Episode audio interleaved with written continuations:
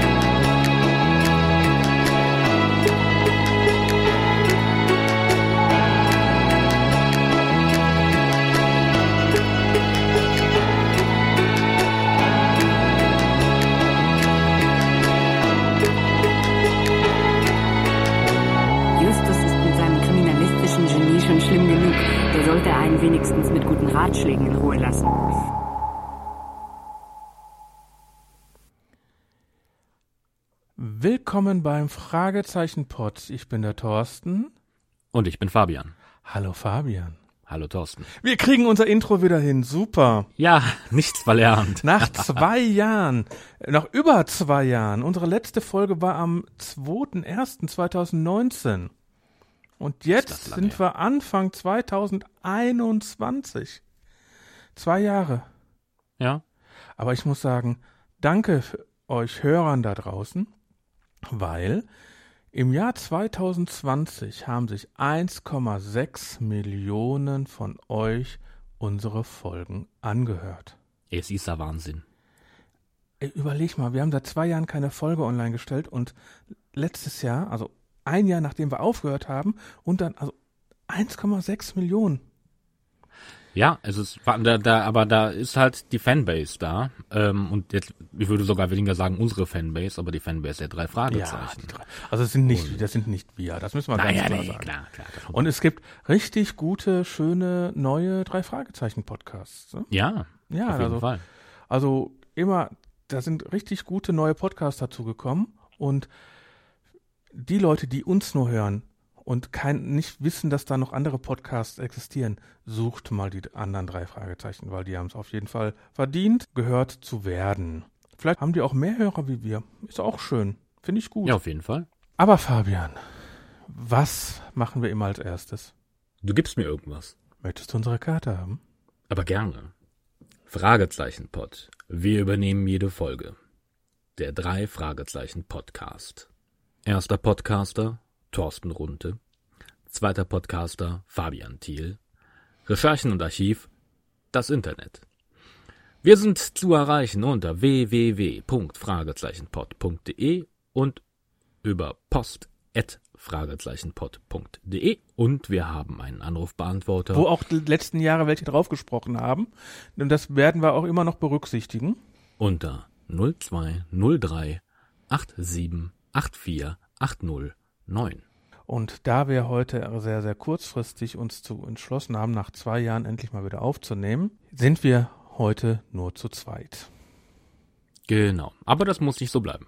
Die letzte Folge war ja die Podcast-Wichtel-Folge für den Ach-Podcast am 2.1.1919. Äh, 2019. 1919 wäre ein bisschen Ja, weit. ganz so lang ist es auch noch nicht her. Und da haben wir ja Indiana Jones besprochen. Genau. Also ich habe Indiana Jones gesprochen, ihr habt mir zugehört. Ja, uns, äh, das machen wir fast genauso, aber diesmal besprechen wir eine Wunschfolge von dir. ja, ich habe mal ein bisschen rumrecherchiert und die Folge kam daraus, dass die sehr äh, gut sein soll und dann habe ich mir gedacht, das können wir doch mal überprüfen. Es gibt keine Toten bei den drei Fragezeichen. Punkt. Äh, das war nur ein Einwurf. Mm, Ja, am Anfang weißt du das noch nicht. Es gibt keine Toten bei den drei Fragezeichen. Das, wei das weiß jeder. Ja, Moment, nicht, nicht live, nicht live. Nein, aber es gab halt noch nie. im Off. Wir Naja. besprechen heute Tödliche Spur. Das Buch Nummer 87 und das Hörspiel Nummer 89. Autor André Marx. Das Buch kam raus 1999 und das Hörspiel am 15. Mai 2000. Skript André Minninger und Regie unsere liebe Frau Körting. Wir haben ungefähr, wir sind nicht ganz bei 60 Minuten, Aber nur ganz knapp drunter. aber ganz knapp. Kommt die Zusammenfassung der Folge. Bei den drei Fragezeichen gibt's keine Toten. Das wiederholst du jetzt schon zum dritten Male. Ja, ist so. Aber Morton ist tot. Nee. Doch. Nee. Ah. Ah, Oh, oh da kommen wir später zu. Da kommen wir, da kommen wir später zu. Also, die drei Fragezeichen treffen sich in ihrer Zentrale, weil wohl ein, eine dunkle Gestalt sich in der Nacht davor sich am Wohnwagen zu schaffen gemacht hat. Das wird allerdings je unterbrochen, als ein Anruf kommt, der den drei Fragezeichen mitteilt, dass Morton tot ist. Dieser ist mit dem Auto über die Klippe gefahren und seine Leiche wurde auch noch nicht gefunden, wahrscheinlich ins Meer hinausgespült. Justus fragt dann natürlich sofort bei Cotter nach, ob der ihm ein paar Informationen geben kann. Und am nächsten Tag in der Zentrale ruft Cotter auch zurück und hat einige Infos dabei, zum Beispiel, dass das Auto überhaupt nicht defekt war. Und ihnen ist eigentlich klar, also sie haben schon den Verdacht, irgendwas stimmt da nicht. Schließlich war Morton ein hervorragender Autofahrer. Und sie werden sich auch klar, dass sie eigentlich über Morton so gut wie nichts wissen. Um mehr hinauszufinden, brechen sie erstmal in Mortons Wohnung ein. Entschuldigung. ja, ist so. Mach weiter. Alte Gewohnheiten, auch bei den drei Fragezeichen. Äh, nachdem Peter das Schloss geknackt hat, ähm, werden die drei aber überrascht von einem weiteren Einbrecher. Ähm, sie ähm, steigen dann auf die Feuerleiter, um nicht bemerkt zu werden. Und ein Glatzkopf ähm, betritt die Wohnung und der durchsucht die Wohnung und macht da Unordnung. Bob versucht noch hinterherzukommen, kann ihn aber nicht mehr erreichen, hat aber noch die, das Nummernschild sich merken können. Die äh, drei Fragezeichen äh, melden auch sofort Cotter das, beziehungsweise fragen nach, wem das äh, Auto gehört, und das ist ein Mietwagen. Und der ist verliehen an einen gewissen George McDonough. George McDonough aus Schottland. Am nächsten Tag beginnt erstmal alles damit, dass sie die Infos kriegen und Bob in der Zentrale eine Diskette findet, wo keiner weiß, wo die herkommt. Auf der Diskette ist eine Datei, eine Textdatei mit der Information einfach nur drin London 20. April 1979 RR2930M. Justus hat auch schon die Vermutung, das M könnte für Morton stehen und vielleicht war Morton ja derjenige, der bei den drei Fragezeichen in der Zentrale war. Die drei fahren daraufhin zum Zeitungsarchiv der LA Post und stöbern auf, was halt in London am 20.04.1979 alles war. Und da finden sie raus, dass an diesem Tag am London, den 20.04.1979, ein Ring von Drogenschmugglern aufgeflogen ist. Ähm, dank eines anonymen Tipps. George McDonough war einer dieser Drogenschmuggler. Und das Geld, das damals äh, überreicht werden sollte, ist auch verschwunden. Das wurde nie gefunden. Die Archivarin der Los Angeles Post hilft den beiden auch noch mit ihren Kontakten nach London, um weitere Informationen dort zu finden. Und an dieser Stelle wird auch die Karte überreicht an Mrs. Grayson. Und diese liest sie auch vor, wobei sie die eigentlich nur für die Faxnummer braucht. So, auf dem Rückweg fahren sie noch bei Mortons Wohnung vorbei und stellen fest, dass der Schlüsselbund, den ich am Anfang nicht erwähnt habe, weil ich vergessen habe, den die dunkle Gestalt im Wohnwagen anscheinend vergessen hat, dieser passt zu Mortons Wohnung, was auf jeden Fall die Vermutung sehr verdeutlicht, dass Morton die Person war, die ähm, in der Zentrale war. Am nächsten Tag kommt das Fax aus London mit vielen weiteren Informationen. Unter anderem, dass das Geld, das nie gefunden wurde, einen Wert hat von einer Million englischer Pfund. Und dass George McDonough äh, damals mit allen anderen ins Gefängnis kam, aber jetzt nach 20 Jahren auch wieder frei ist. Bob fällt auf, dass auf einem Bild der Gerichtsverhandlung eine Frau zu sehen ist. Die Frau haben sie auch schon in einem Bild in Mortens Wohnung gesehen. Sie vermuten, dass es seine Schwester sein könnte. Jetzt überlegen sie, was sie noch weitermachen können und sie entschlüsseln erstmal den Code, der auch noch in der Textdatei dabei war, dieses RR2930M, also ohne das M, das M steht für Morton, und sie kommen eigentlich dann darauf, dass RR für Rolls-Royce steht und 2930 ist wohl die Nummer von dem Rolls-Royce. Sie bestellen daraufhin den Rolls-Royce, der momentan von einem anderen Fahrer verwendet würde, und finden hinter dem Nummernschild einen kleinen Umschlag mit einem Schlüssel für ein Bankschließfach. Und stellen aber fest, dass in ihre Zentrale eingebrochen wurde, wahrscheinlich um die Diskette zu finden, aber Justus hatte das schon geahnt und hat die Diskette äh, bei sich unter dem Kopfkissen liegen. Da ruft Morton an. Oh, er ist doch nicht tot. Thorsten hatte recht. Und verabredet ein Treffen am morgigen Abend in der Spielhalle. Alles weitere, was sie vorhaben, besprechen die Jungs dann erstmal in der Eisdiele. Am nächsten Tag gehen sie zur Bank und sie denken sich einfach, dass wir nehmen einfach die nächste Bank in der Nähe äh, Mortens Wohnung und haben sie schon Erfolg. Und stellt sich raus, dass Justus auch eine Vollmacht für das Schießfach hat, was ganz gut ist, sonst wären sie nämlich nicht da dran gekommen. Und in dem Schießfach ist ein Koffer und im Park öffnen sie den Koffer und stellen fest, dass da die eine Million englischer Pfund drin sind. Zum Glück bringen sie den Koffer zurück zur Bank und behalten ihn nicht. In der Zentrale ruft dann Cotta wieder an und hat weitere Infos, nämlich zu der Frau auf dem Bild und es stellt sich heraus, das ist Susan Morton. Und diese war wohl die Geliebte von McDonough. Und ähm, die Vermutung ist klar, dass es äh, Mortons Schwester ist. An dieser Stelle verschweigt Justus auch gleich mal ein paar Infos der Polizei. Sie machen sich dann auf, um Morton zu treffen am Abend. Dieser kommt aber nicht. Und am nächsten Tag, als die Jungs sich wieder auf dem Schrottplatz treffen, hat Justus festgestellt, dass in der Zentrale eine Wanze versteckt war. Wahrscheinlich von demjenigen, der in die Zentrale eingebrochen war und die verwüstet hat. Mit hoher Wahrscheinlichkeit halt McDonough. Und sie stellen ihm daraufhin eine Falle, indem sie ihm ein kleines äh, Theater vorspielen, was er dann mithört, und tun so, als wenn der Geldkoffer auf dem Schrottplatz wäre. Diesen versehen sie aber auch mit einem Peilsender. Und äh, natürlich ist da kein Geld drin. Und ähm, McDonough taucht dann in der Nacht auch auf, holt sich den Koffer und die Jungs verfolgen McDonough und zum Glück durch den Peilsender können sie ihn in einem, im Wald zu einer Holzhütte verfolgen. Sie schleichen sich dann ran und stellen fest, dass in der Holzhütte Morton gefangen gehalten wird, gefesselt. McDonough findet nun heraus, dass äh, in dem Koffer nicht das Geld ist, sondern nur Papier. Daraufhin stürmen die drei Fragezeichen die Hütte und überwältigen den bewaffneten McDonough. Und Morton erklärt die ganzen Zusammenhänge, wie das mit ihm und seiner Schwester zu tun hat.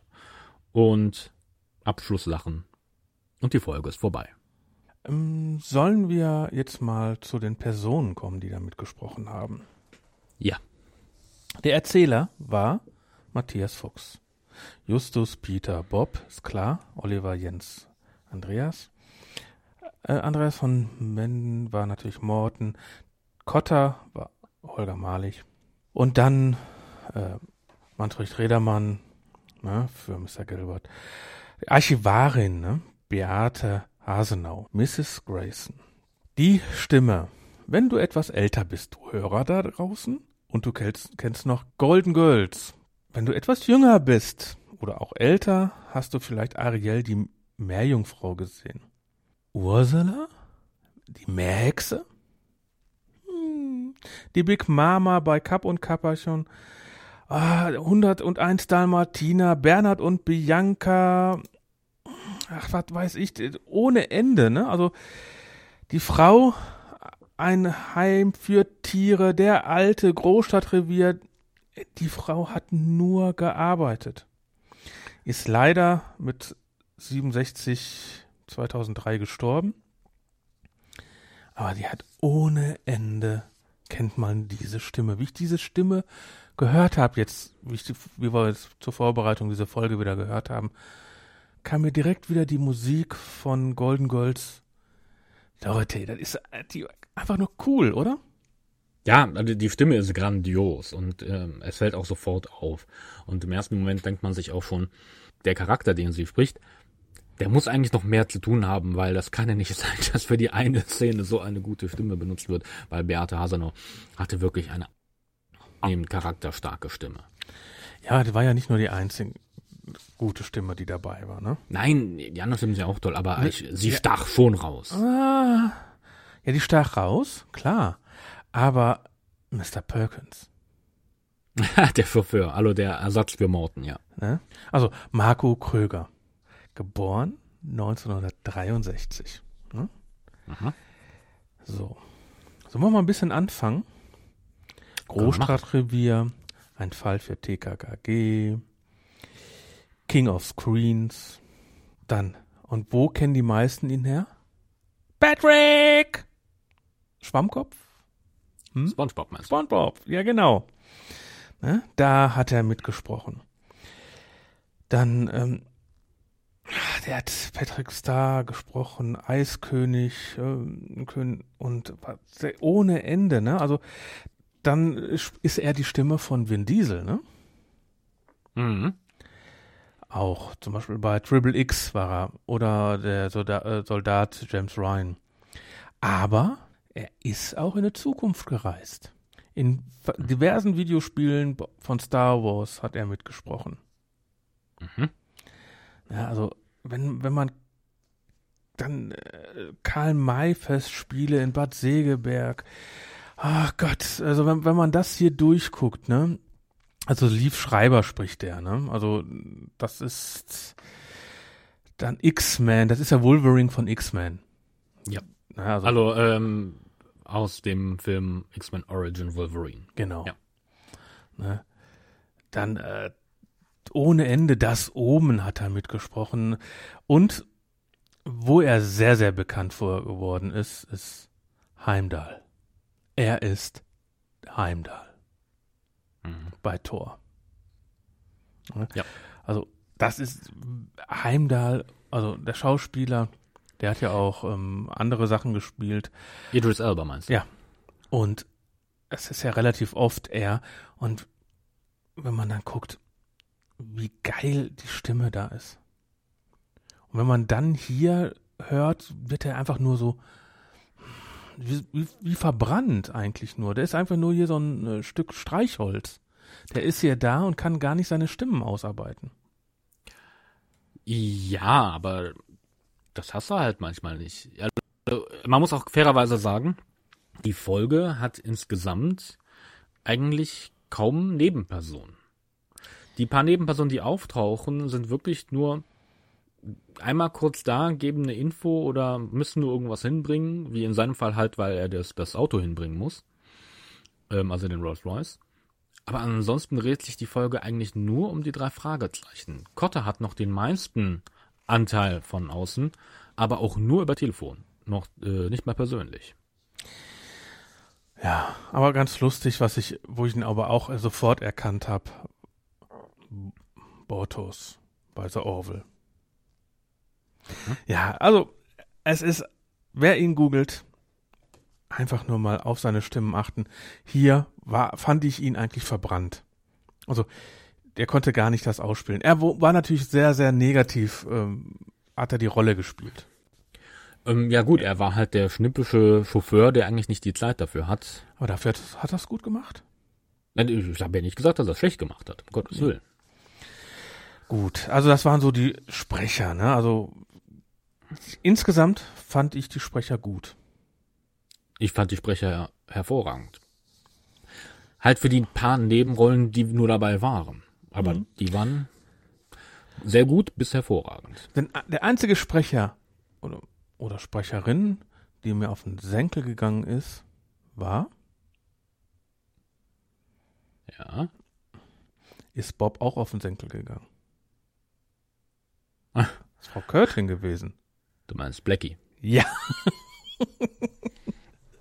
ah, also der, dieser Sample war, glaube ich, dieses Mal äh, auf Dauerschleife, ne? Das war sehr präsent. drück, drück, drück.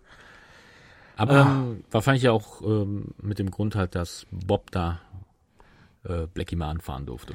Ja, aber diesmal waren so richtig immer so Spitzen drin. Ne?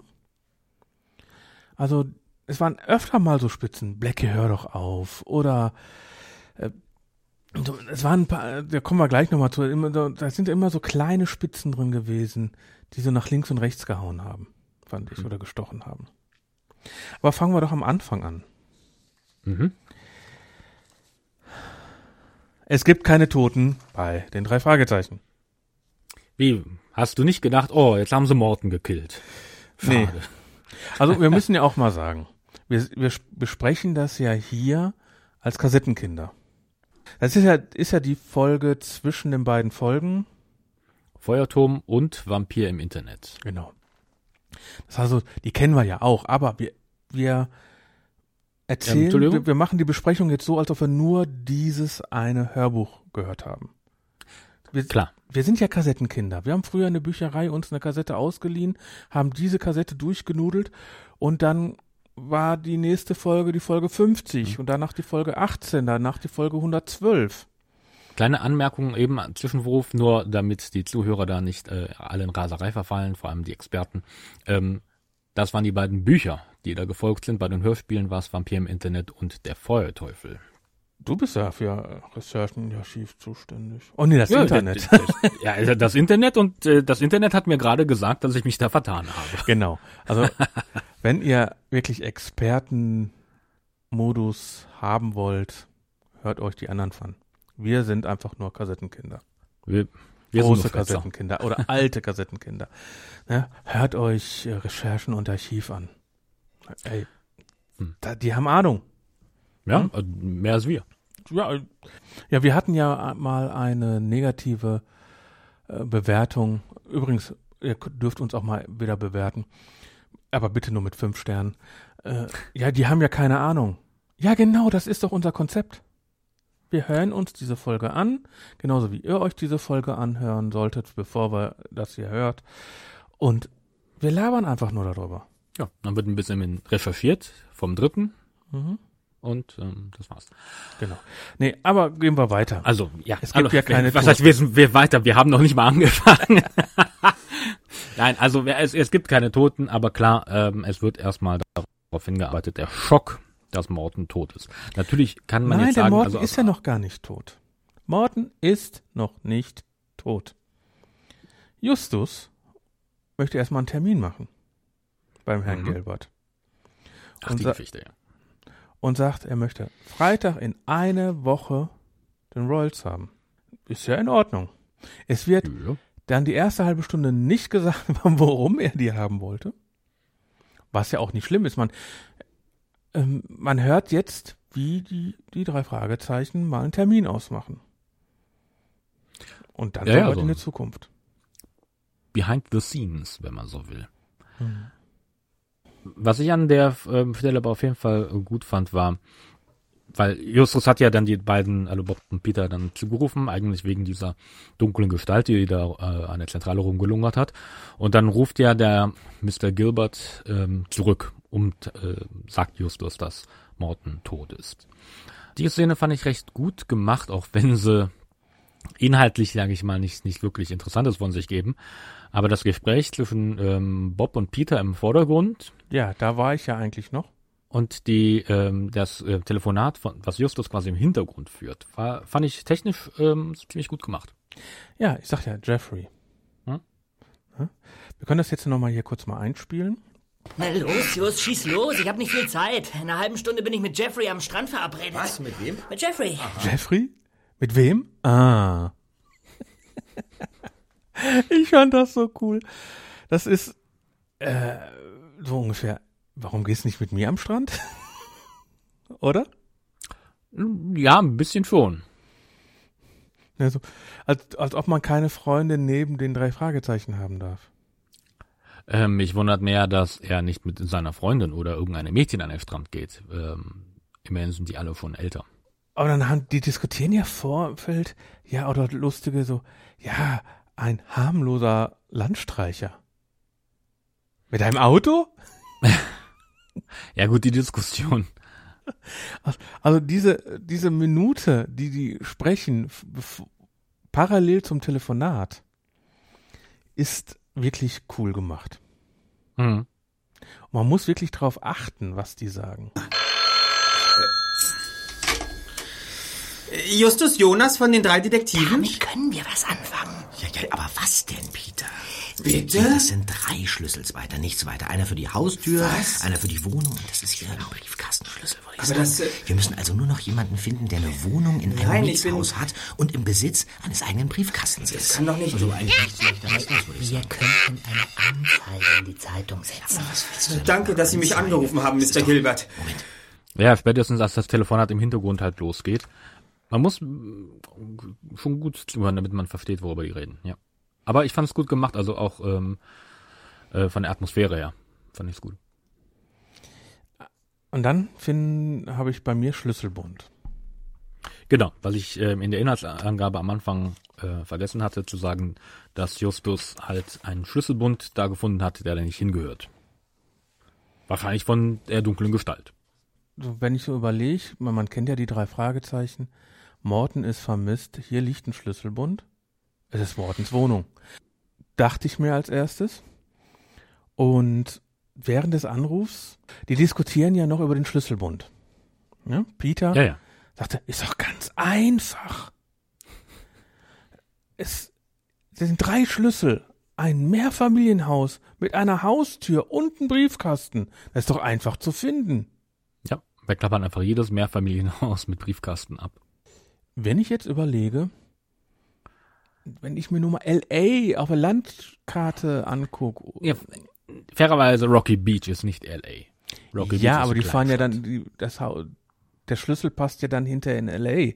Aber wenn man sich jetzt überlegt, schon in einer kleinen Vorstadt und, oder in einem Dorf, wie viel, ja, wir können eine Anzeige aufgeben, oder wie war das?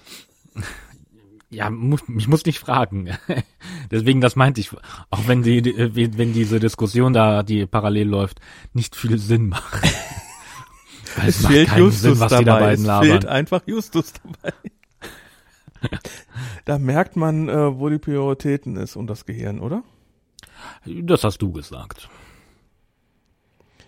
Und dann habe ich aufgeschrieben, Morten ist tot. Ja. Und da drin, es gibt keine Toten bei den drei Fragezeichen. Ja, das weißt du, aber das wissen die drei Fragezeichen nicht. Fred Hall. Und zwar äh, fragen die ja, haben die, hat Morton eigentlich Verwandtschaft? Hm. Ja. Und dann kommt eben der Name Fred Hall. Den kennen wir ja aus Rache des Tigers, Folge 61. Mhm. Und hm, aber dann gucken Sie, kennen wir eigentlich Morton?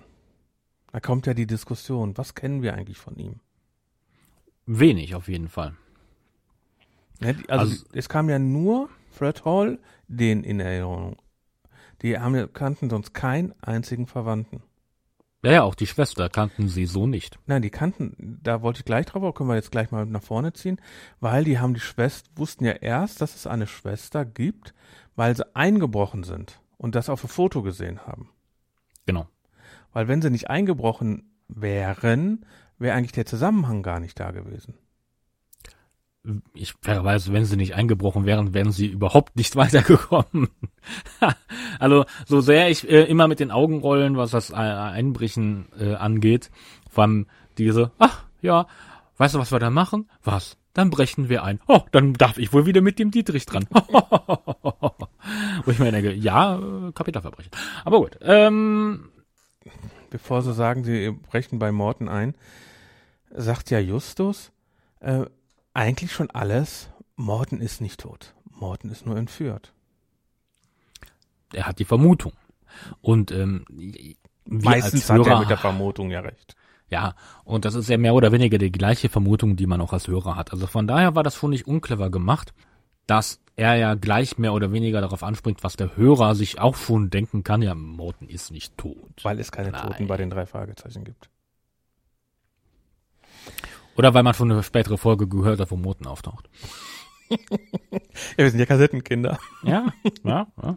Ich habe das auch nicht in der Reihenfolge gehört damals. Und dann Peters Dietrich. Genau. Kleiner Einwurf da, bevor wir an der Stelle kommen, möchte ich die Musik herausheben, die mir extrem gut gefallen hat an einigen Stellen, unter anderem an der Stelle. Sehr spannungsgeladen. Was mir sehr aufgefallen ist, bevor sie dann eingebrochen sind oder wie sie dann eingebrochen sind, die Atmosphäre in LA. Die Hintergrundgeräusche. Hintergrund. Ähm, vielleicht haben die die alte Serie Straße von San Francisco zu oft geguckt. alte, die Jungen wissen nicht, was es ist, die Alten wissen, was es ist.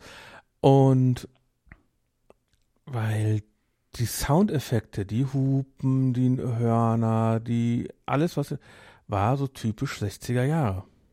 Anfang der 70er. Ja, ich muss gestehen, so im Detail habe ich nicht drauf geachtet. Ich fand nur die Hintergrundgeräusche schön, die halt eine sehr lebendige Stadt äh, dargestellt haben. Ja, also diese Stadt, diese Geräusche setzt sich mit Ende der 60er, Anfang der 70er Jahre. Ja, vielleicht ist das ja noch äh, aus dem alten Lager von Frau Körting, Hintergrund Großstadt. Hallo, ich fand's super. Ne? Ich meine, wir haben auch nur äh, ein Tommy. ne? Also äh, alles super. Also da, das ist gut. Ich sage ja nichts Negatives. Aber das war so ein bisschen, ich, ich fand die Atmosphäre so ein bisschen eingelullt. Und das fand ich gut. So in den Anfang der 70er Jahren, Ende der 60er, f- fand ich so richtig schön die Zeit. Naja, ich war da noch nicht geboren, ne? Aber Der, ja, passt aber zu der Krimi-Atmosphäre der Folge. Mhm. So, dann brechen die also ein. Ja. Und bis dahin ja noch alles okay. Die hören Geräusche und verschwinden sehr, sehr schnell auf die Feuertreppe. Zu dritt. Ja. Zu dritt. Und zu sehr dritt? schnell. Durchs Fenster auf die Feuertreppe und das schaffen sie alles noch, bevor der McDonough die Tür geknackt hat, wo wir dann ganz klar feststellen, wie gut Peter mittlerweile mit dem Dietrich ist. Weil der war deutlich schneller. Was ich sehr cool fand, wie er dann hinterher wieder raus war, ist ja Bob die Feuertreppe runter. Mhm. Man hätte ja auch schon insgesamt schon die Feuertreppe runtergehen können während der ganzen Zeit. Aber sie wollten ja sehen, was passiert. Ja, und die Justus und Peter versuchen dann zurück durchs Fenster zu gehen und brauchen dann dreimal die, die Zeit, wie rauszugehen. und die sind dann Ja. nur zu zweit. Ist ja keine Eile mehr da. Ich fand so lustig. Raus, total schnell, rein. Okay. Ja, aber- ich, vor allem, wenn ich mir da vorstelle, wie die mit dem Hechtsprung durchs Fenster auf die Feuertreppe. Ja, also, Also in dieser Folge wird Justus Körper nicht thematisiert. nein, was ich übrigens gut finde. Ich meine, klar, ähm, man hört raus, dass er Probleme hat, wieder durchs Fenster zu klettern. Aber es Äh, kann ja nur sein, weil die beiden gleichzeitig durch Fenster wollen. Ja, Es können auch Es zwei kommen halt- sein. es, es kommen halt keine Sprüche wie von wegen, oh Justus, du musst mal wieder abnehmen. Genau. Was ich, was ich gut finde. Mhm, ich auch. Vor allem, weil wir ja Oliver Rohrbeck kennen. Und der ist nicht dick. Ähm, Im Gegenteil von mir. Ähm, Habe ich jetzt nicht gesagt. Aber weil ja Bob nicht früher angefangen hat, runterzugehen, war er dann zu langsam. Hat aber noch das Nummernschild lesen können. Mhm. Ich meine, eigentlich genügt's doch. Was sollte er denn machen? Sollte er den jetzt hinterher rennen? Das, das war auch mein Gedanke. Oder wo hat er geparkt? Egal, was äh, würde, wie schnell er unten gewesen wäre. Wenn der Mann ins Auto steigt, ist er weg.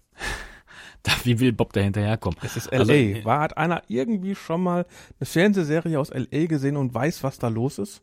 Was wir ja auch hinterher noch erfahren, dass also wie, wie er auf den Highway fährt, dann nur noch Rücklichter hat. Ja. Kommt ja später nochmal. Kommt später noch, ja. Genau.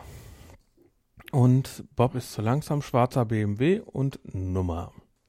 Genau, und Justus meint ja sogar schon, das ist genauso gut wie ein Ausweis. Ist von einer Verleihfirma. Aber warum BMW?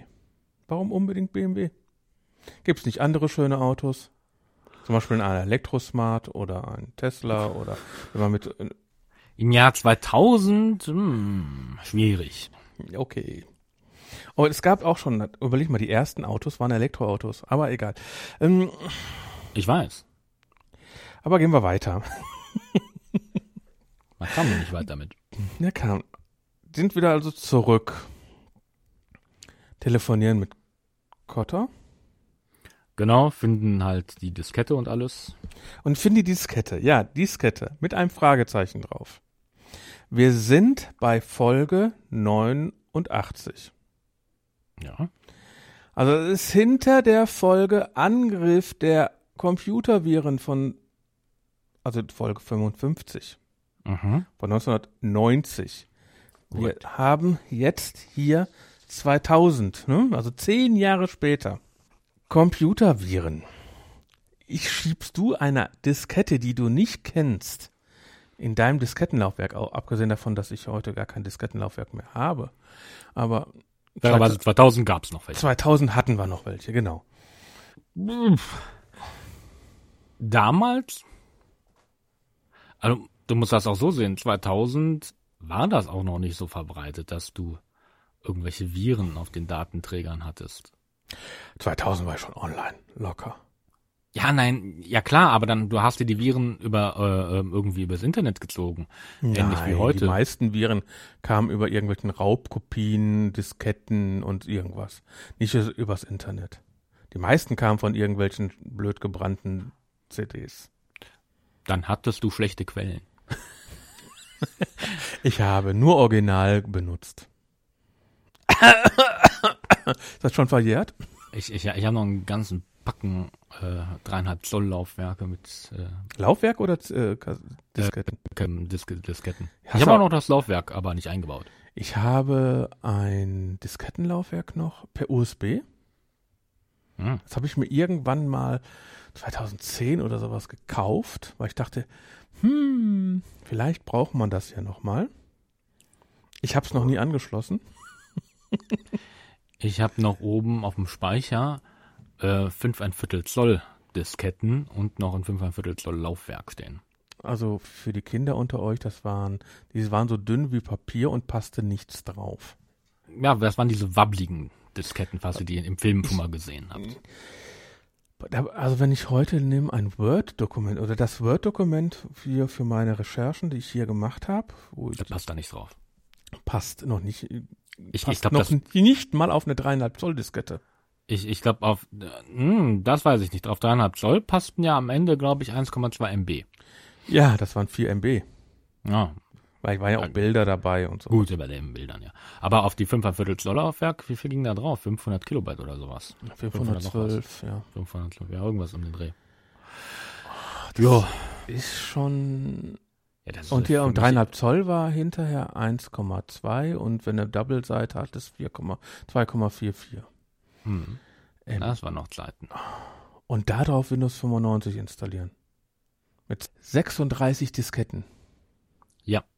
Ich erinnere mich ähm, am Anfang der 90er an ein paar Computerspiele, die man hatte. Da hatte man dann auch so 12 bis 14 Disketten, die man für die Installation alle nach und nach erstmal reinlegen musste. Und glaubt mal nicht, Leute, dass das, äh, weil das so wenig Daten waren, schneller ging. Ah, wir sind, ja, aber wir waren bei Viren. Nicht ja, bei, wir, wir, wir, schweichen äh, in, Ja. Nostalgie ab. Also wenn ihr weiter was darüber mö- möchtet, da gibt's paar schöne Podcasts für äh, Retro-Spiele und es gibt das Geek Café. Hm? Geek Café ist ein schöner Podcast.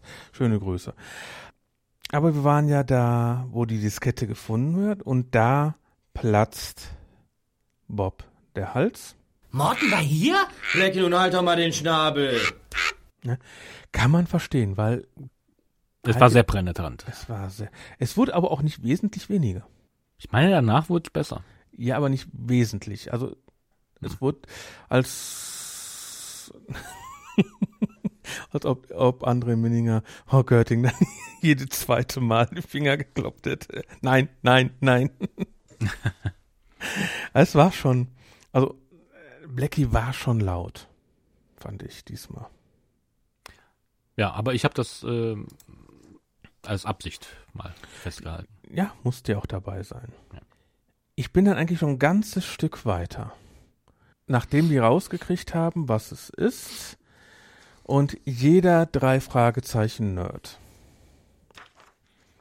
R, R, 2930. Ich meine, mit der, mit der Zahl konnte ich nichts anfangen, aber RR war mir schon ziemlich schnell klar, dass das wahrscheinlich für Rolls-Royce steht.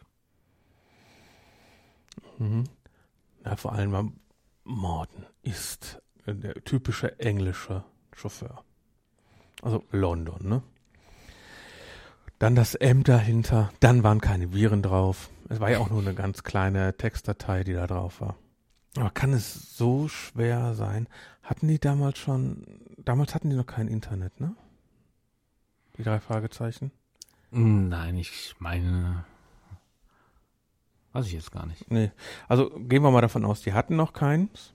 Sonst hätten sie ja. Sonst wären sie ja nicht zum für Recherchen und Archiv wären sie Ins nicht Archiv gegangen. ins Archiv gegangen. Da hatten wir ja schon gerade über die nette Sprecherin Beate gesprochen. Die Karte wird übergeben. Sollen wir das nochmal hören? Ja, hau rein. Ja, hier. Äh, das ist unsere Karte. Die drei Detektive, drei Fragezeichen. Wir übernehmen jeden Fall.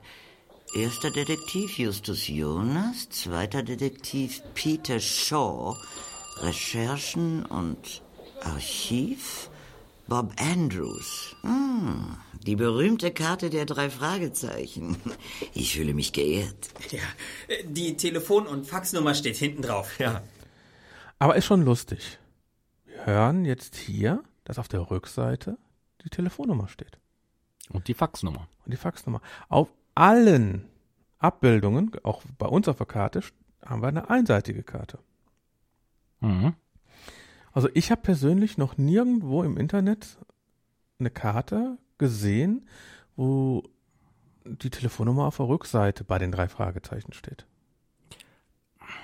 Hätte ich so auch noch nicht gesehen, aber ich möchte es jetzt auch nicht. Äh, Ich habe es nicht gesehen. Ich habe zwar nicht, dass es nicht gibt. Ne? Also ja, ja. ich fand es schon interessant.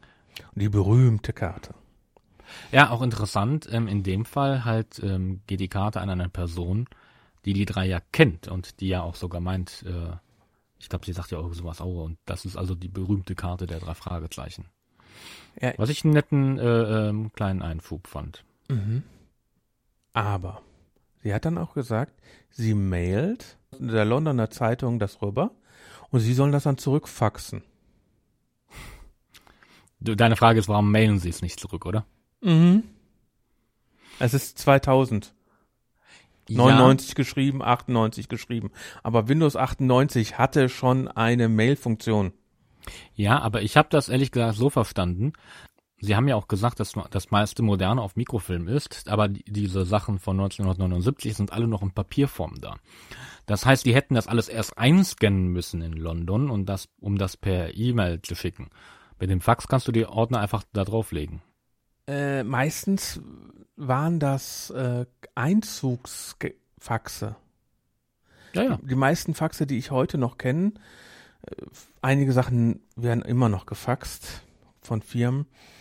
Da hast du ja keinen Flachbettscanner drauf, sondern das, die Blätter werden eingezogen. Und gerade wenn es so alte Zeitungen Abschnitte sind, die werden doch geschreddert dadurch. Frag mich jetzt nicht. Ich gehe jetzt einfach mal davon aus, dass die ähm, London Times oder London Post oder welches auch immer war, damals schon ein State-of-the-Art Faxgerät hatte. Okay. Auf jeden Fall sind wir eine kurze Zeit später wieder zurück in der Zentrale. Ja.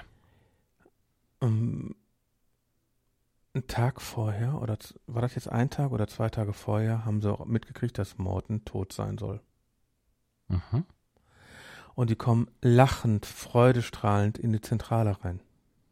Ja, aber weil ihnen an den, zu dem Punkt schon klar ist, äh, dass Morton nicht tot ist.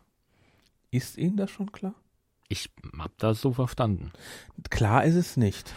Der Anruf Ähm, kommt in- wesentlich später. Der Anruf kommt später, aber ähm, denkt dran, sie haben ja da den Schlüsselbund ausprobiert und haben festgestellt, dass der zu Mortons Wohnung gehört. Also sind sie stark davon ausgegangen, dass die schattenhafte Figur ähm, Morton war. Ja, das schon. Äh, aber auf jeden Fall lachen die. Die Faxe sind angekommen. Juhu. Juhu. Tausende Blätter auf dem Boden verteilt. Aber Ja, so war das früher noch. darum, hat- da habe ich mir aufgeschrieben dann Foto Schwester Wohnung. Also dadurch konnten sie erst, weil sie in der Wohnung ja eingebrochen haben? Oder hat Morton absichtlich den Schlüssel da gelassen, damit die in die Wohnung gehen können? Damit die, die Dietrich nicht brauchen? Möglich. Möglich, dass das seine Idee war.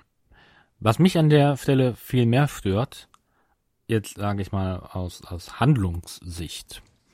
Ähm, Bob erkennt die Frau und macht auch einen riesen Trara drum. Von wegen, ja, kennst du das hier nicht? Äh, nee, ja, kenne ich nicht. Das ist die Frau aus dem Familienbild äh, aus Mortens Wohnung. Wenn ich mich recht erinnere, wird während des Einbruchs in Nichts keinster Weise so ein Bild erwähnt. Nein. Was ich nur darauf zurückschließen kann, dass das äh, geschnitten wurde. Entweder halt komplett rausgeschnitten aus dem Drehbuch, vom Buch her, oder halt, se- selbst wenn wir es aufgenommen haben, haben sie es dann für Zeit geschnitten, weil ich meine, die Folge ist schon ziemlich lang.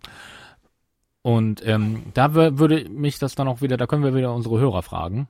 Ist in dem Buch erwähnt, dass die das Bild von Mortens Familie sehen oder nicht? Weil das ist ein, meiner Meinung nach ein kleiner Handlungsfehler. Ja gut, aber ich gehe mal davon aus, die waren jetzt zwar zum zweiten Mal in der Wohnung. Ja. Das heißt also, beim ersten Mal haben sie ja kaum was gesehen, weil äh, sie haben selbst, sind selbst eingebrochen, haben, äh, sind dann überrascht worden und sind dann ja direkt danach wieder abgedüst. Das stimmt.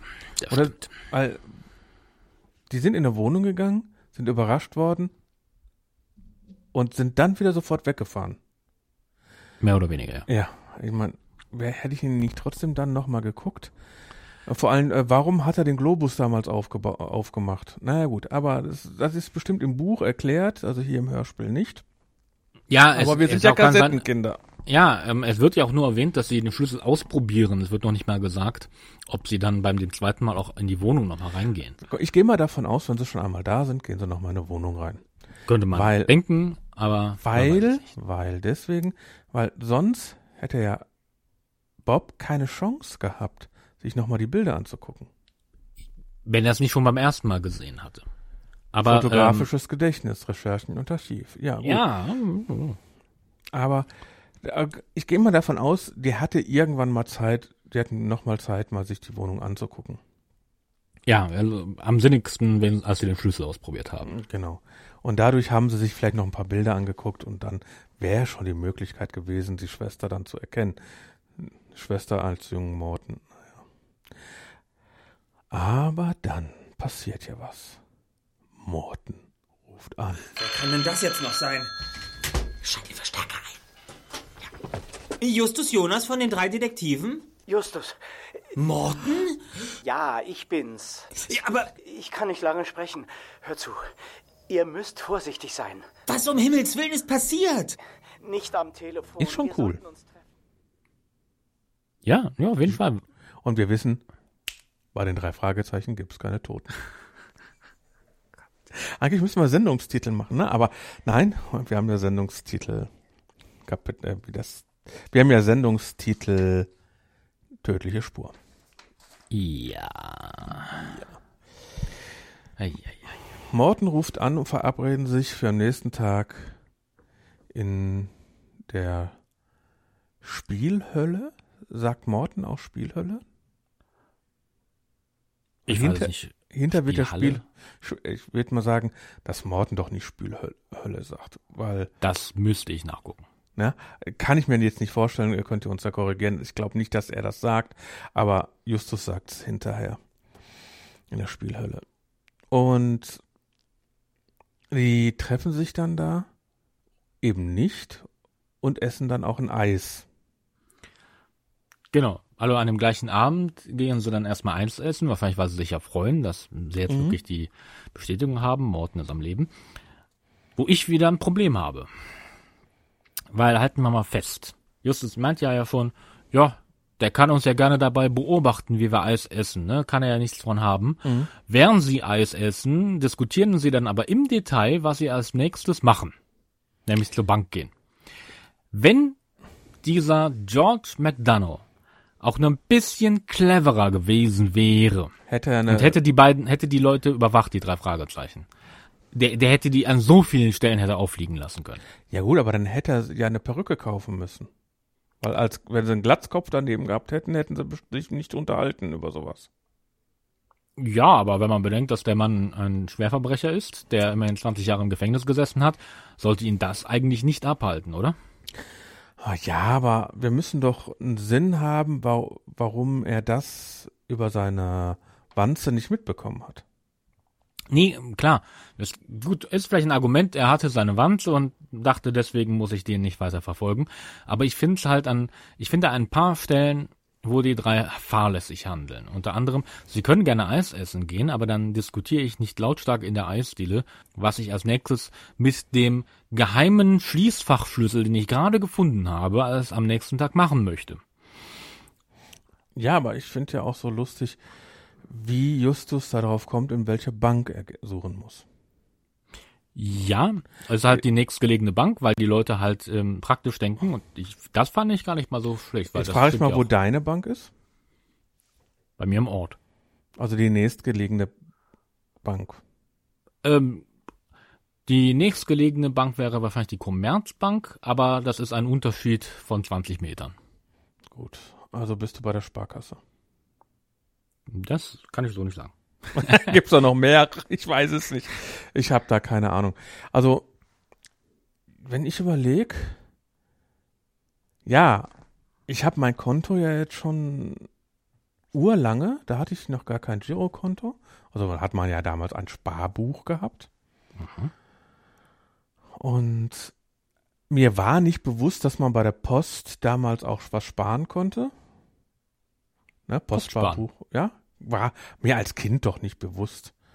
Nee, Ah, das geht ab- doch nicht. Aber daneben war eine Sparkasse. Die gibt's auch schon lange nicht mehr da vor Ort. Die machen ja auch alle möglichen Sachen dicht. Bei uns in Duisburg äh, machen die ohne Ende Sparkassen dicht. Schade eigentlich. Na gut, bei Corona ist sowieso egal, aber vorher auch schon welche dicht gemacht. Also die Sparkasse, da, wo ich damals war, ist jetzt ein Metzger drin. Das Gebäude steht schon gar nicht mehr, aber da an dem Ort steht, ist jetzt ein Metzger. Das heißt, bei mir war es auch die erste Bank, die ich zu Fuß erreichen konnte. Und ähm, vor allem. Wie ist das denn bei euch da draußen? Ist die erste Bank, die ihr erreichen könnt, eure Hausbank? Post.fragezeichen.de. Oder zumindest halt eine, die in der Nähe ist. Obwohl heute mal- jetzt ja nicht mehr so ist, weil, wenn ich überlege, meine Online-Banking. Ja, das ist ein Riesenunterschied. Ich meine, vorher musstest du für jeden Kram, musstest du zur Bank laufen. Mhm. Ähm, das, das machte schon einen Unterschied aus. Und vor allem, ich könnte mir auch vorstellen, das macht schon einen Unterschied aus in Los Angeles. Ne, da, da fährst du nicht mal eben 30 Kilometer zur Bank, weil da brauchst du drei Tage. Wenn du ein Auto hast. Mhm. Ja. Weil wir haben ja schon mitgekriegt, dass auch, ähm, Ohne Auto zwei Tage. Nein, wir haben ja schon mitgekriegt, dass harmlose Stadt, äh, Stadtstreicher ja auch Autos haben. Ja, mindestens. War ja ganz am Anfang, ne? Ja, ja, hatten wir das Mit, Thema. hä? Mit einem Auto? Okay. Ähm, also in LA müssen eigentlich alle ein Auto haben. Ja, ich weiß nicht. Ist, ich bin froh, wenn man nicht mit einem Auto fahren muss und wenn dann elektrisch. Hm. So, aber das ist meine Sache. Erste Bank, okay. Schließfach. Mhm. Ähm, ich mit der Vollmacht für Justus Jonas. Es wird ja gar nicht so hundertprozentig erwähnt. Beim ersten Mal kann man es eigentlich fast überhören, dass eine Vollmacht hinterlegt ist. Ja. Aber ich finde, dass der Uli Plessmann, der Wachmann, Mhm. das lustig gesprochen hat. Weil vor der Vollmacht war der total unfreundlich. Ähm, ja, reserviert. reserviert genervt, ja. Genervt, genervt, sagen wir mal genervt. Nach der Vollmacht war er freundlich. Nach der Vollmacht war Justus Jonas ein Arschloch. Ja, so, so ist die Rollenverteilung manchmal. Ne? Vorher so ein kleiner Bubi und danach, ja, ich habe hier was zu sagen, macht er einen auf großen Max. Ja, wobei ich fairerweise sagen muss, ich weiß nicht, was die bei 30 da gedacht hatten. Die sind ja einfach mal reinspaziert mit dem Schlüssel, frei nach dem Motto, ich habe doch einen Schlüssel, dann kann ich doch hier ein Bankschließfach aufmachen. Ähm, wo ich mir denke, so, die sind ja nun wirklich keine Kinder mehr oder werden auch nicht mehr als Kinder dargestellt. Ne, die fahren ja Auto. mindestens als junger Erwachsener, also sagen wir mal 16, 17 plus. Und gerade so jemand wie Justus Jonas, der ja durchaus sich rühmt dafür, dass er viel über die Situation nachdenkt. Was hat sich Justus dabei gedacht, als er einfach nur reingegangen ist in die Bank und frei nach dem Motto, ich habe einen Schlüssel, dann kann ich ja Schließfach öffnen. Ähm, weil die sind ja am Anfang regelrecht überrumpelt davon, dass der Wachmann sie anmacht und sagt, ihr könnt hier so nicht einfach reinkommen. Ich brauche erstmal eure Ausweise. Was meine Ausweise? Ja, eure Ausweise. Und dass jetzt eine Vollmacht vorliegt, ähm, in, insofern halt, das, das haben sie nur Morten zu verdanken, weil der vorgedacht hat. Der hat eine ganze Ähm, Menge vorgedacht. Der hat eine ganze Menge vorgedacht, auf jeden Fall. Aber in dem Fall, hätte es diese Vollmacht nicht gegeben, äh, die wären hochkant rausgeflogen. Und zwar zu Recht. Und da, das ist so eine Stelle, wo ich mir, ich denke so, dass, hallo, ich meine, mittlerweile klar, und ich, ich meine, ich hatte noch nie ein Bankschließfach. Ich auch nicht. Also ich, Aber äh, so viel, also, ich- also ich bin mir ziemlich sicher, dass ich als junger Erwachsener mir klar war, dass ich nicht einfach nur in eine Bank marschieren kann mit einem Schlüssel und um das Schließfach aufmachen kann. Aber gut, vielleicht. oh, ich auch nicht mehr. wir haben ja immer noch eine Kinderhörspielserie. Ja, okay, ja. Ich bin aber kein Kind mehr. Wir sind Kassettenkinder. Ja, wir sind Kassettenkinder, ja. Naja, naja, naja. Nee, das war halt auch so eine Stelle, die ich mir hier unterstrichen habe.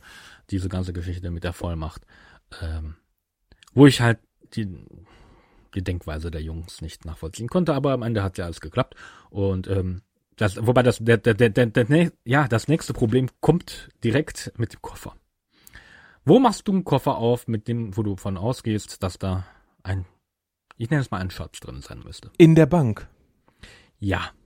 Irgendwo frage ich, haben Sie hier einen gesicherten Raum? Dann heißt das meistens, ja, natürlich, hier können Sie Ihr Schließfach da, da den Koffer öffnen. Und nicht im Stadtpark. Auch hier wieder.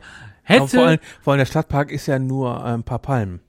ja, hätte George McDonough die drei überwacht, hätte er an der Stelle den Koffer gehabt. Ja. Halten wir mal fest. An der Stelle hätte der die drei überrumpelt, er war ja auch bewaffnet, die hätten gar nichts machen können. Ja, vor allem, die gehen damit raus, gucken rein, klauen sich ein Bündel Pfund und bringen den wieder rein. Und Justus bringt den alleine rein. Ja, so genau weiß ich, habe ich gar nicht hingehört, aber Ja, hat er ja gesagt, ich, ich bring den wieder rein, hat er ja gesagt. Also- ich meine, ist, ihr- ist ihr gutes Recht. Ähm, nur wie gesagt, normalerweise macht man das in der Bank. Also, Leute, wenn ihr einen Schlüssel findet, nehmt euren Personalausweis mit und öffnet die Sachen innerhalb der Bank. Ich meine, wie gesagt, ich habe selber noch nie gemacht und mein, mein, meine Kenntnisse sind da eher aus Film und Fernsehen. Wofür braucht man ein Bankschließfach bei einer Online-Bank? Ja, du bist ja irgendwas da in, in Ware, also nicht Ware, Schmuck oder äh, Dokumente oder sowas hinterlegen. Ich habe keinen Schmuck. Ja, aber vielleicht Dokumente. Die sind eingescannt. Ähm, ja, aber das hilft dir nicht, wenn das deiner äh, irgendwie Grundstücksurkunde ist oder sowas. Die liegt beim Notar. ich, äh, ich habe kein Schla Bankschließfach. Ich, ich auch nicht. Also wie gesagt, alle meine Kenntnisse sind ähm, da auch eigentlich nur aus Film und Fernsehen. Ähm, aber ich halte das doch für sehr realistisch, gerade bei so einer wahrscheinlich ja großen Bank in Los Angeles, wo du Bankschließfächer hast, dass du dann auch einen gesicherten Raum hast, dem du ungestört den Inhalt deines Bankschließfaches auch öffnen und äh, untersuchen kannst. Vielleicht willst du dir nur wieder was reinlegen, vielleicht willst du dir nur eine Kleinigkeit rausnehmen. Ja, wir sind uns da einig. Ja, ähm, seltsame Szene. Auf jeden Fall nimmt er ja ein Bündel Geld raus. Ja, und da habe ich gleich noch eine Bemerkung zu, weil ich habe eine Idee, wofür er das Bündel später gebraucht hat. Ja, ja, er wird- ja, ja, hat er ja auch gesagt. So. Er nimmt das, er nimmt, weil er schon eine Idee hat, nimmt er das raus und aber mehr weiß er noch nicht. Eine Idee Ja, vielleicht. Als Beweis oder als Druckmittel. Ah ja, genau. Auf jeden Fall sind, gehen sie dann mal langsam zurück. Also gehen zur Zentrale, ist alles durchwühlt und sie finden eine Wanze. Ja, wobei die Wanze finden sie, am- findet Justus am nächsten Tag, aber da finden sie halt, wobei nach wieder, als, als sie feststellen, dass die, die Zentrale aufgebrochen wurde. Guck mal, was da am Boden liegt. Unser Vorhängeschloss. Und das ist kaputt. Da ist jemand eingebrochen. Die brechen die ganze Ach, Zeit Sherlock an, dass mal ne? bei denen eingebrochen wird, ne? Ja. Okay. Ja. Gleiche Gerechtigkeit für alle. Ja, auf jeden Fall finden sie am nächsten Tag die Wanze. Und Justus weiß genau, wie eine Wanze natürlich aussieht. Hat er genug selbst davon. Ich wollte gerade sagen, die benutzen häufiger selber Wanzen. Aber ähm, die ganze Geschichte, die dann folgt mit dem kleinen Theaterstück, was die da McDonough vorspielen, finde ich ziemlich gut. Ja, Ähm, sind nicht, ja Schauspieler. Ja. Entschuldigung, Ja. musste sein. Aber ähm, sie, sie spielen es auch als Charaktere nicht perfekt.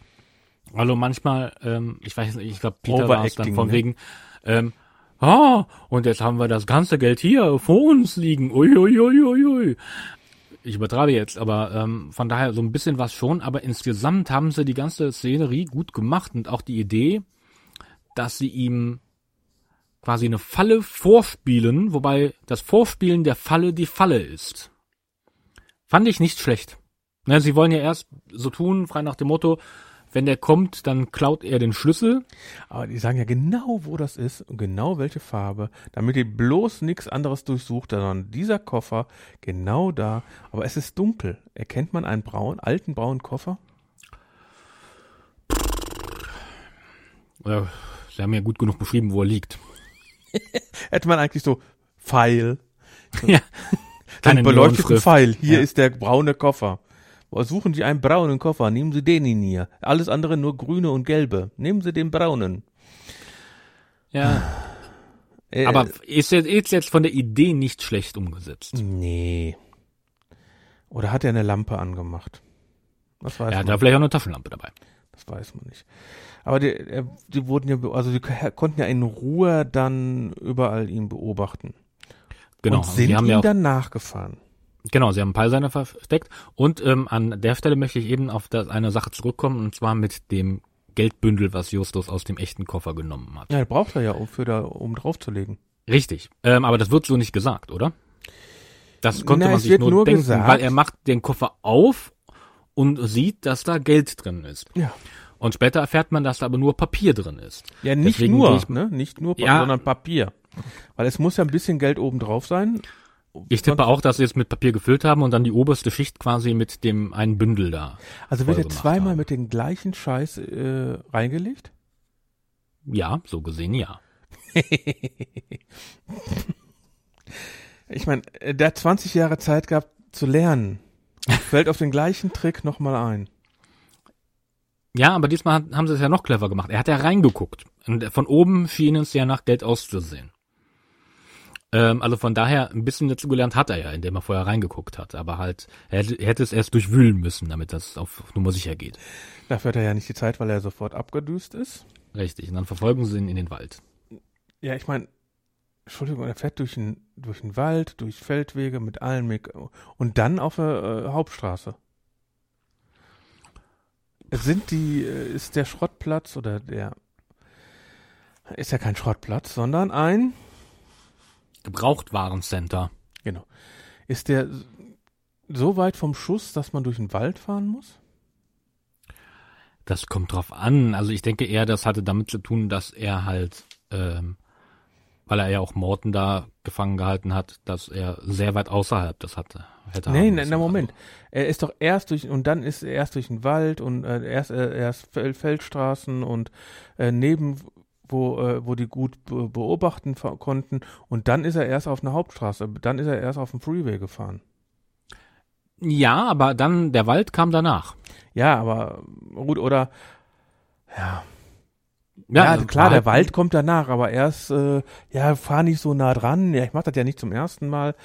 Äh, Guck mal, wenn du da irgendwo in Duisburg bist, ne, dann fährst du erstmal so ein bisschen, auch vielleicht nicht gerade durch den Stadtkern, ich wohne sondern nicht auf dem Dorf rum. wie du. Äh, wenn ich hier drei Minuten zu Fuß irgendwo bin, ja eine Autobahnauffahrt. Aber Rocky Beach ist nicht Großstadt. Ja, okay. Und deswegen äh, fährst du dann erstmal vielleicht ein bisschen ähm, ähm, hier äh, Feldweg, bis du zur Autobahn kommst und dann fährst du ein Stück Autobahn, dann fährst du irgendwo ab und von da in den Wald. Ja. Zur Holzhütte. Ja, aber ich, ich finde, was ich eigentlich sagen wollte, was ich, was, dass ich es sehr gut fand. Ne, dass sie, ja, ich mache das nicht zum ersten Mal, dann haben sie schön mit den äh, Rücklichtern er, und dann fährt er auf dem Freeway, oder ist auf einmal viel zu viel Rücklichter. Ja, aber wir haben ja den Peilsender. Ja, Also das fand ich schön gemacht. Stimmungsmäßig war das toll. Ja, War war das auf gar jeden nicht Fall so nicht. negativ gesagt. Nö, das kann gerade so, als wenn das für dich keinen Sinn macht. Dass er auf den Highway fährt. Nein, nein, nein, ich fand, ich fand nur die Wegstrecke Bedenklich. bedenklich. Aber ähm, ist in Ordnung. Ich habe dann, ich fand auf jeden Fall, wie sie das gemacht haben, sehr schön. Auf jeden Fall heilt er dann vor der Hütte ein an und sie gucken durch ein Fenster. Morten sitzt auf dem Stuhl, gefesselt. Siehst du was? Morten sitzt da drin.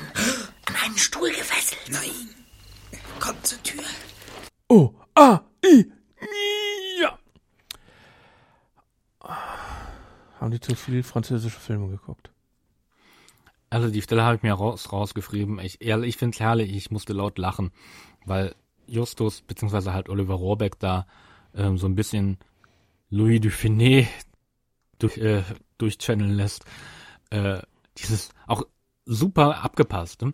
Das Morten. Oh, er ist gefesselt. Nein! Er ist großartig. Es ist cool, ja. Äh, dann weiß man sofort, wo seine Vorbilder sind. Vielleicht, ja. Nein, Louis Dufiné hat häufiger Kommissare gespielt. Also von ja, darum ja, meine ich ja. Also Hm, Phantomas. Ja, Phantomas. Noch nie gesehen, noch nie gehört. Hm. ich mag so Anspielungen. Mhm. Ja, das ist, äh, wenn man, äh, ist genauso wie bei Schreck, äh, bei dem Film, ne, also die, die Serie, ja, die Filmserie, die ist ja auch ohne Ende Anspielungen. Und ja, man mu- muss nicht unbedingt jede Anspielung erkennen, aber es ist schön, wenn man dieses Nerdtum ausleben kann und es wird erkannt. Ja, wobei ich auch nicht ausschließen kann, dass das unbeabsichtigt war. Ich meine, halt mal fest, im Drehbuch stand, dort ist Norton. Oh, er ist gefesselt. Nein. Und Rohrbeck macht einfach, oh, nein. es Ja, gut, war aber da- vielleicht da- auch unabsichtlich. Aber das dafür will ich ja sind gar ja nicht ausschließen. Schauspieler. Ich meine, du sollen ja auch Schauspielern. Ja, das hoffe ich doch. Ich find's gut. Ich find's wirklich gut gemacht. Und es ist, An der Stelle finde ich es großartig. es ist 20 Jahre her. Gewollt oder nicht. Ja? Und die machen es heute auch immer noch. Also und ohne Grund machen die das nicht, nicht noch immer. Ja, und waren, da darfst du auch nicht vergessen, Louis Dufiné äh, Filme waren schon vor 20 Jahren Alt. alt. Aber Oliver Rohrbeck kennt die hundertprozentig. Ist ja auch ich kann schon stark vorstellen. alt. Genauso wie wir. Wir sind ja auch alte Kassettenkinder. Oh ja. Oh ja. Auf jeden Fall stürmen sie ja dann irgendwann rein. Ja. Den Bewaffneten. Die Unterhaltung zwischen den beiden, zwischen Morten und seinem Schwibschwager, ist ja auch eigentlich nett. Ne? Weil, Naja, weil man davon absieht, dass er ihn umbringen will. Ja, aber er weiß genau, das schafft er nicht. Ja, aber Weil er vertraut den drei Fragezeichen so, dass er den, dass sie ihn finden. Jein. Das Problem ist, wer, er kommt ja mit dem Koffer an und Morton sagt ihm gleich, Moment, das ist nicht der Koffer, in dem ich das Geld versteckt habe. Und Morton sagt zwar, er weiß nicht, warum das so ist, aber er nimmt das ja, also von daher sehr clever für Morton, um halt herauszuzögern, dass er umgebracht wird, weil er ihm, weil er McDonough ja sagt, von wegen, sie bringen sie jetzt lieber nicht denjenigen um, der ihnen da aus der Patsche helfen kann. Da, weil halt der Koffer falsch ist. Ja gut, aber er weiß genau, Koffer ist falsch. Die drei Fragezeichen werden mir helfen. Ich denke, er hofft es an der Stelle. Er vertraut den drei Fragezeichen sein Leben an. Ja, das, das durchaus, weil sonst Weil es gibt ja keine Toten bei den drei Fragezeichen. Okay. Ich, irgendwann kriege ich vom einen drauf. Ähm, gut, dass wir äh, weit auseinander sitzen heute. Ja, ja, ja, sonst hättest du von einige böse Blicke rüberbekommen. ja. Auf jeden Fall stürmen die drei dann rein und überwältigen ihn irgendwie und gib mal die Schnur, gib mal das Klebeband und Tritt ihm den Revolver aus der Hand. irgendwann, also es, insofern ist es gut, dass es bei den drei Fragezeichen keine Toten gibt, weil irgendwann wird einer von den dreien erschossen. oder wird in eine Tür eingeklemmt beim Einbruch oder, Oder so. Es ist, es, es macht einfach nur Laune, die, denen zuzuhören. Aber es wird ja nochmal alles aufgerollt. Ja, Morton erklärt ja nochmal, ähm, was halt seine Schwester damit zu tun hatte und ähm, es bleibt ja auch die Frage im Raum stehen, ob Morton sich schuldig gemacht hat. Und auch ob seine Schwester sich schuldig gemacht hat. Hat Morton sich schuldig gemacht, indem er einfach das Geld vergessen hat im Schließfach? Ne, er hat ja nicht vergessen. Er wusste die ganze Zeit, dass es da war ähm, und hat quasi ähm, Diebesgut, was seine Schwester ja gestohlen hat, quasi aufbewahrt und hat das nicht gemeldet. Aber ist das schon über 20 Jahre her? Ist das verjährt? Ich habe keine Ahnung. Ich Weil, habe keine Ahnung, ob das vermehr, verjährt wäre, aber ähm, also er hat auf jeden Fall, er fühlt sich nicht wohl dabei, aber er sagt ja auf jeden Fall, dass er die ganze Sache jetzt aufklären will und auch seine Schwester ähm, vielleicht sind ja ein paar, paar Rechtsanwälte mal unter euch Hörern. Weil mich würde mal interessieren. Ich denk mal, das Geld, egal wie lang du im Gefängnis gesessen hast, du hast ja dann die Schulden, oder? Und du musst das Geld, wenn das Geld nicht gefunden wird, du hast die ab, äh, du hast deine äh, Strafe abgesessen, kannst also nicht mehr dafür äh, belangt werden. Ja, aber Morton hat das Geld ja nicht gestohlen. Nee, nee, er hat's ja nicht Mort hat, Morton hat das Geld quasi nur Bewusst? versteckt. bewusst unterschlagen. Ja, um halt seine Schwester zu schützen. wenn, äh, ich meine, es gibt ja Verjährungsfristen. Wenn er das nun, weil 20 Jahre bekommst du für ein, äh, für dieser Hehlerei und eine Unterschlagung, sind das vielleicht auch 20 Jahre? Muss man das nur lang genug da und dann kann man es normal ausgeben? Das würde mich schon mal, das wäre ein lustiges Thema, oder? Ähm, nein, weil das Geld ist nicht deins. Und wenn du die Strafe absitzt, kriegst du das Geld nicht zurück. Ich weiß, schade eigentlich, ne? Ich, habe gar nicht, auf, worauf will der hinaus? Du kannst das Geld ja nicht behalten. Ansonsten, ich, klau morgen eine Million, gehe zehn Jahre in den Knast und dann habe ich eine Million. Nein, und dann wa- warte ich die Verjährungsfrist ab. Äh, also, ich glaube, so funktioniert das nicht, Thorsten. Ich glaube nicht, dass du dein Diebesgut behalten darfst. Schade, ich glaube, ich bin äh, kein guter Dieb. Äh, auf jeden Fall wird nochmal wirklich alles erklärt und ich dachte, Ja, ja. es wäre doch jetzt schöner gewesen, wenn sie jetzt ein Handy dabei gehabt hätten und hätten dann nochmal zum Schluss die Polizei gehabt. Ja, das ist ein großer Kritikpunkt von mir an der Folge, dass sie Cotter und die Polizei im Allgemeinen so sehr draußen lassen. Das macht keinen Sinn. Man hätte doch jetzt, sie wussten doch, was passiert. Da dachte ich die ganze Zeit, da ist doch bestimmt irgendwo Polizei in der Nähe. Natürlich haben sie auch gesagt, es hat gedauert, es hat gedauert, es hat gedauert, es hat gedauert, bevor der dann endlich kam. Ja, aber trotzdem wäre doch schöner gewesen, wenn mindestens da die Polizei dabei gewesen wäre. Sie hätten spätestens, als sie den Geldkoffer gekriegt haben, hätten sie die Polizei einschalten müssen. Oder spätestens dann, wie sie auf dem gewartet haben, dass sie dann da in dem Bereich dann äh, wie die die Falle zuschnappen lassen wollten. Ja, da hätten sie doch Cotter involvieren können. Der ist auch so Ähm, oft in dem Moment dann dazugekommen. Dann wäre nämlich ich schön gewesen, die, der wird alles erklärt und in dem kommt dann Kotter mit seinen Leuten rein und das, dann wäre ein schönes Abschlusslachen gewesen. Ich find's auch auf gut Deutsch ziemlich arschig von Justus, wie er mit Cotter umgeht. Weil halt mal fest, drei, viermal in dieser Folge wendet er sich an Cotter, damit der ihm Informationen beschafft. Und dann macht das Cotter auch und gibt ihm eigentlich fast alles, was er braucht an Informationen. Und dann fragt Cotter nach, äh, so jetzt sag mal, was ihr auf eurer Seite habt. Äh, ja, nee, wir wissen auch noch nicht wirklich was und wir tappen im Dunkeln und äh, ich melde mich beim nächsten Mal. Tschüss! Ist äh, sehr einseitig von Justus. Also immer nehmen, nehmen, nehmen, aber kein Geben. Ich meine, ich, mir ist klar, die dass sie immer die Befürchtung oder? haben, dass sobald die... Bitte? Ist wie die, wie sie die Podcast-Hörer. Die, Wir machen das ja aus Spaß. Nein, aber ähm, ich meine, ich kann Ihnen ja, wir wollen ja nur Applaus er hat haben. Wir wollen ja nur, wir wollen ja nicht alle euer Geld haben, sondern wir wollen ja Applaus haben. Also fünf Sterne, ne? Fünf Sterne. Fünf, fünf Sterne in dem Fall. Weil, äh, die können gerne vom Computer dann applaudieren, wenn sie es hören, haben wir nichts davon. Ähm, nein, aber halt, ähm, ja, wir fahren verloren. Also, ähm, ich ich kann ja verstehen, dass sie nicht sofort die Polizei mit jeder Information einschalten, frei nach dem Motto, weil die Polizei das Erste, was sie sagt, ähm, ist dann in der Regel, so, wir übernehmen. Äh, kann ich verstehen, dass sie da vorsichtig sind, aber trotzdem ab einem gewissen Punkt. Und halt mir fest, die laufen da mit einer Million Pfund rum. Das ist eine ganze Menge Geld. Oh ja. Und 2000, und 2000 noch mehr als sie heute. Und die laufen, la, die da, la- laufen damit durch den Stadtpark.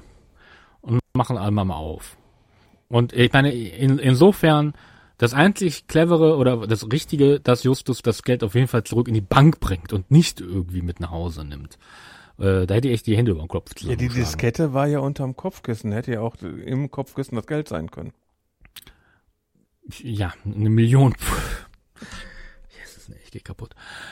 Wie, gesagt, also insofern ist ja richtig, dass es zur Bank gebracht hat, aber spätestens an dem Punkt hätte doch sagen müssen, hör mal Kotter, wir haben das Geld gefunden. Die Situation sieht so und so aus. Beziehungsweise, selbst wenn noch nicht an der Stelle, als sie, aber als Morton dann nicht auftaucht und sie halt fest, ja, wirklich annehmen müssen, Morton ist etwas passiert. Ich meine, halt mal fest, er hätte auch Morton in der Zeit umbringen können. Aber wir wissen ja, es gibt keine Toten bei den drei Fragezeichen. Ja, aber das wissen die drei Fragezeichen nicht. Stimmt. Doch. Ja, ja, nur, li nur live, nur, Nur live. live. da spulen sie auch zurück. Ja, aber wir sind ja durch. Wir sind durch, ja. Resümee. Mein Resümee ist, ich habe die Folge gerne gehört. Es wird nicht meine Lieblingsfolge sein. Es wird auch nie meine Lieblingsfolge werden. Ähm, wenn man den Klappentext liest, kann interessant sein, muss es aber nicht.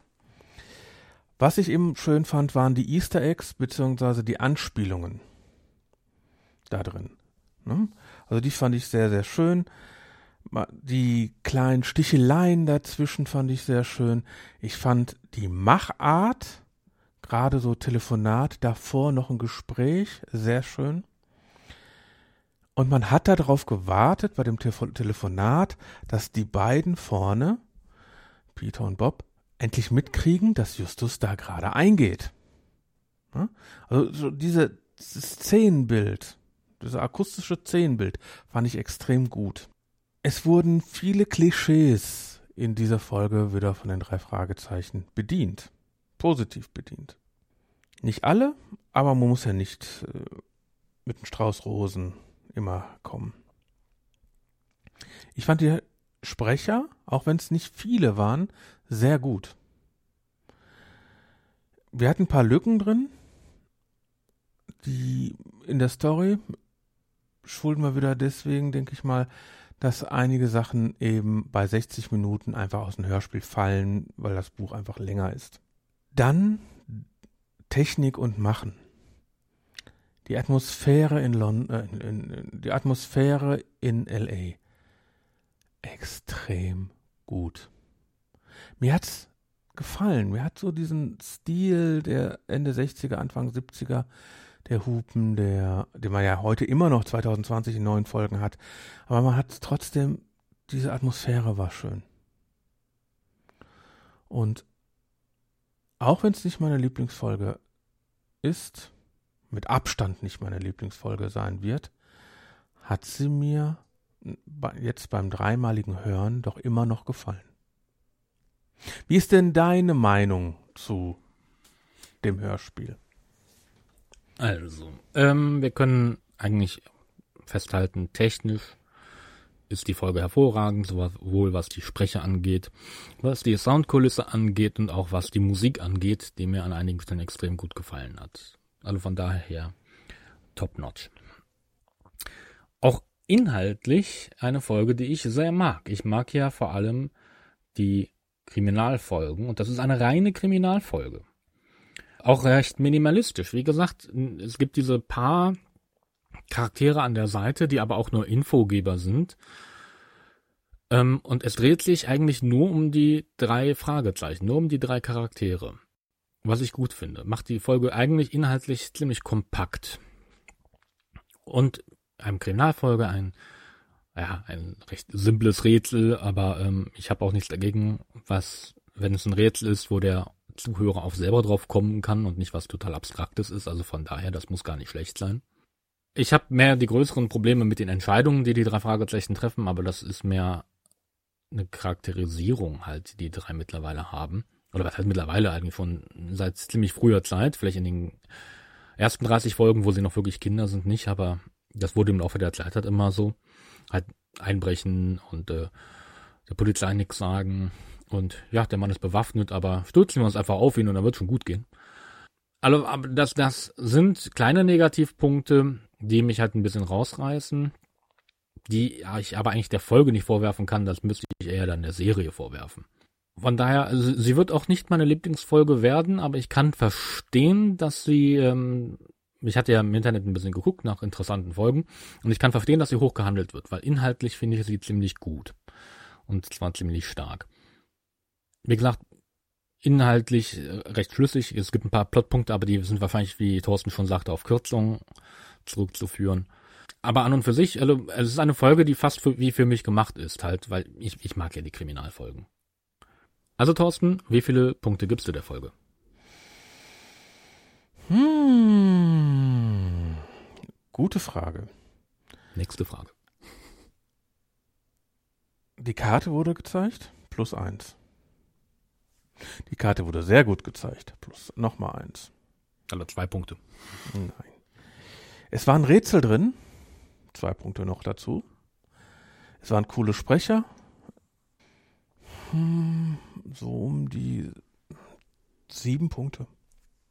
Ich schwanke ein bisschen zwischen 7,5 und 8 Punkten, aber ich habe das Gefühl, so gut mir die Folge inhaltlich gefallen hat, sie ist jetzt keine total mitreißende Folge. Von daher bleibe ich bei meinen 7,5 Punkten. Aber da sind wir uns relativ nah. Wir sind uns relativ nah. Alles eine gute Folge auf jeden Fall und ich kann jedem empfehlen, die zu hören. Auch wenn sie vielleicht nicht die Lieblingsfolge wird, aber ich finde ich finde das sehr gut.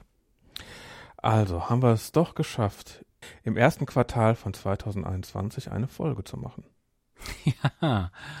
Wir sehen uns 2023 wieder. 24, 25. Nein. Nein, wir haben jetzt wirklich vor, ähm, hier die Geschichte mal wieder regelmäßig. Äh, Aber ihr geht nicht davon aus, dass wir jeden Donnerstag eine Folge online stellen, sondern wir versuchen jetzt dieses Jahr zwölf Folgen online zu stellen. Wir möchten jetzt einmal im Monat eine Folge online stellen. Ja. Das Weil ich weiß jetzt nicht, wann die Folge rauskommt, aber ähm, wir sind im ersten Quartal. Wir 2000, sind im ersten Quartal noch und 2021. Da also drei pro Quartal. Wenn wir das hinkriegen, wäre das super. Ähm, der Durchschnitt drei pro Quartal. Ja, ja, nee, klar. Wir können im Sommer auch mal vier machen und dann. Ja, wenn wir uns jetzt endlich mal wieder treffen können, dann können wir uns einen schönen Kirschkuchen mit Eis, ja, oder Sahne, schön Kakao dabei tun, weil wir müssen ja noch nach Hause fahren, schön im Garten setzen und nochmal eine Gartenfolge aufzeichnen. Das wäre auch mal wieder schön, ja. Hm. Also, wenn es euch gefallen hat, schickt uns auf post.fragezeichenpod.de eine Rückmeldung. Uns hat es mal wieder gefallen. Wir haben jetzt über eine Stunde, über, oh Gott, über eineinhalb Stunden aufgezeichnet. Und mal gucken, wie viel nach dem Schnitt rauskam. Wir machen ja keine Schnitt. ja. Und denkt dran, es gibt keine Toten bei den drei Fragezeichen. Ich wünsche euch gute Nacht, viel Spaß und wir hören uns. Versprochen. Bis zum nächsten Mal. Pass auf, ich weiß, was wir zu tun haben.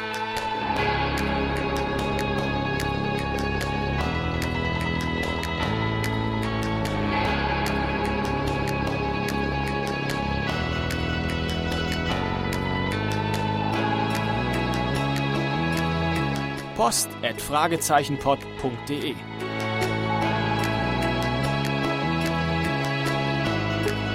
Sprecht auf den Anrufbeantworter unter 0203 8784 809. Justus ist mit seinem kriminalistischen Genie schon schlimm genug. Der sollte einen wenigstens mit guten Ratschlägen in Ruhe lassen.